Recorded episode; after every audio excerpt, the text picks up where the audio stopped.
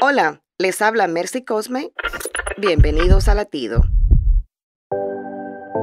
Fracasar en algo es inevitable, asumiendo que estás intentando lograr algo en tu vida.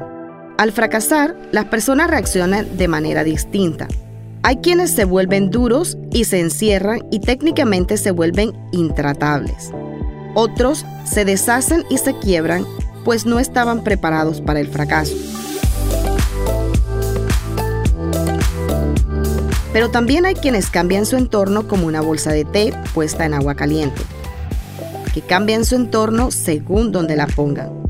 Es probable que reacciones como cualquiera de estas ante un fracaso, pero recuerda que aún en estas cosas Dios está con nosotros. Incluso tu fracaso tiene un propósito divino. Latido les llega a través del ejército de salvación.